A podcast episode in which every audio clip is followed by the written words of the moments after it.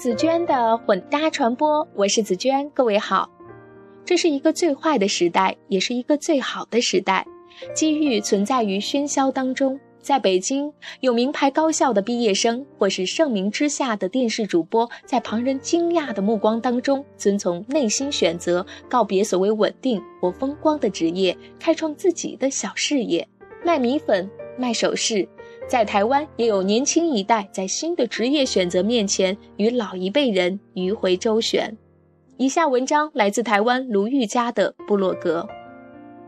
当我读大学的时候，父母责备我贪看电视不用功，我得告诉他们我在工作，我在报上写影评，必须研究导演先前拍过的影片，大量租回家反复看，写满一本又一本心得笔记，每天都有发现，震荡我心。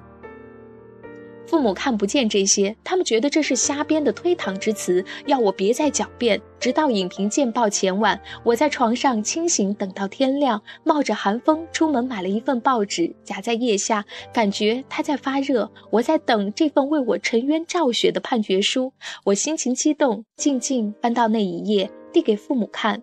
早餐桌上，他们盯着那个东西很久，震惊，不可思议。影评报纸为什么要登这种五四三？因为父母不看电影，也不看影评，不知道当时电影消费激增，排片屡夺欧美影展大奖，专业电影杂志、西艺电影丛书、随选影片的个人包厢戏院等产业诞生。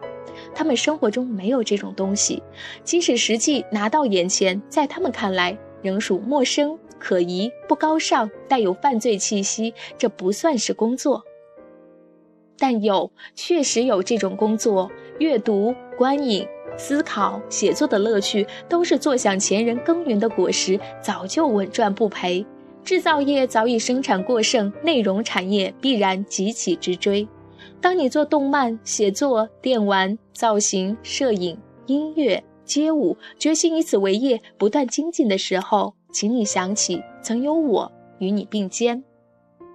当我辞工近年，父母屡问为何不去找工作，整天玩计算机，我得告诉他们，我在工作，写书投稿，也写杂志采访稿。他们不看书，也不看那些杂志，我无法证明我在工作。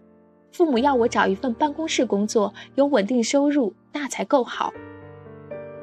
上午邮差按铃送挂号信，连连的电铃声惹得家犬惊嗅。祖母也探头进房，质问我为何只顾玩计算机，懒惰不去应门。我上广播节目介绍新书，因为节目没有酬劳，所以我在家接受电话采访。电铃响的时候，我正上线广播现场，满脑子忙于组织思路，转换到听众立场考虑，进行简化回答复杂问题，但肉身陷于家中的尴尬冲突。我告诉祖母我在电话上工作，她听不懂。对他而言，如果我在工作，那我应该出门上班，不会在这里。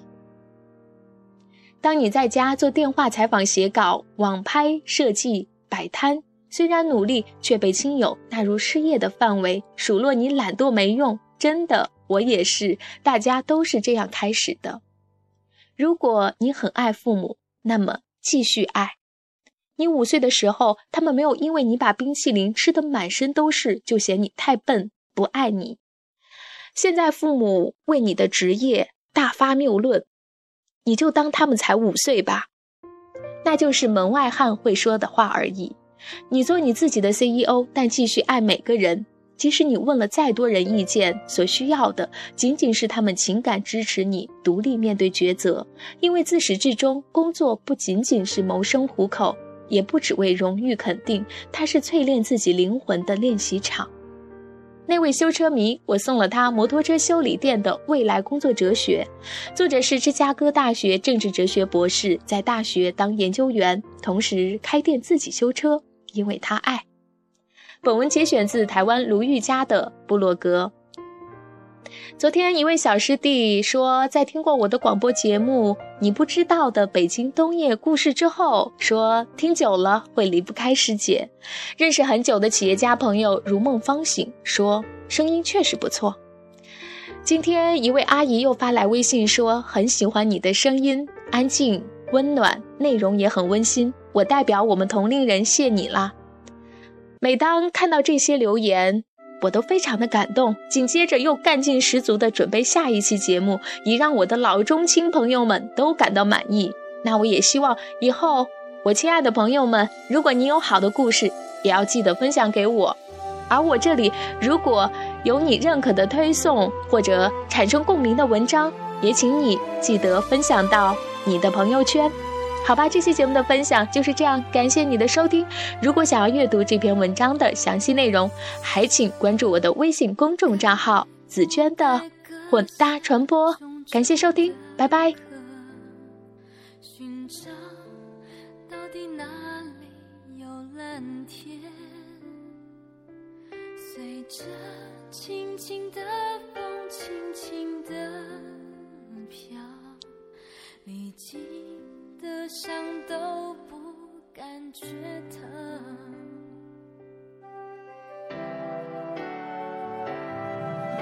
我要一步一步往上爬，等待阳光，静静看着他的脸。小小的天，有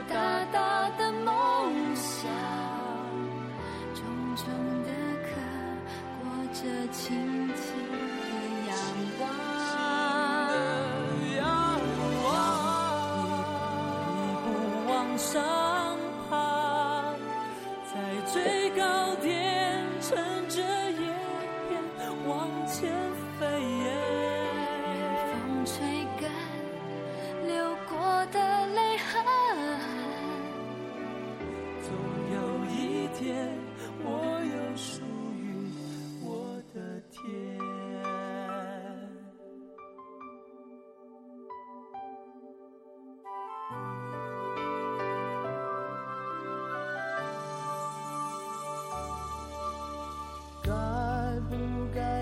下重重的壳，寻找到底哪里有蓝天？随着轻轻的风，轻轻的飘，历经的伤都不感觉疼。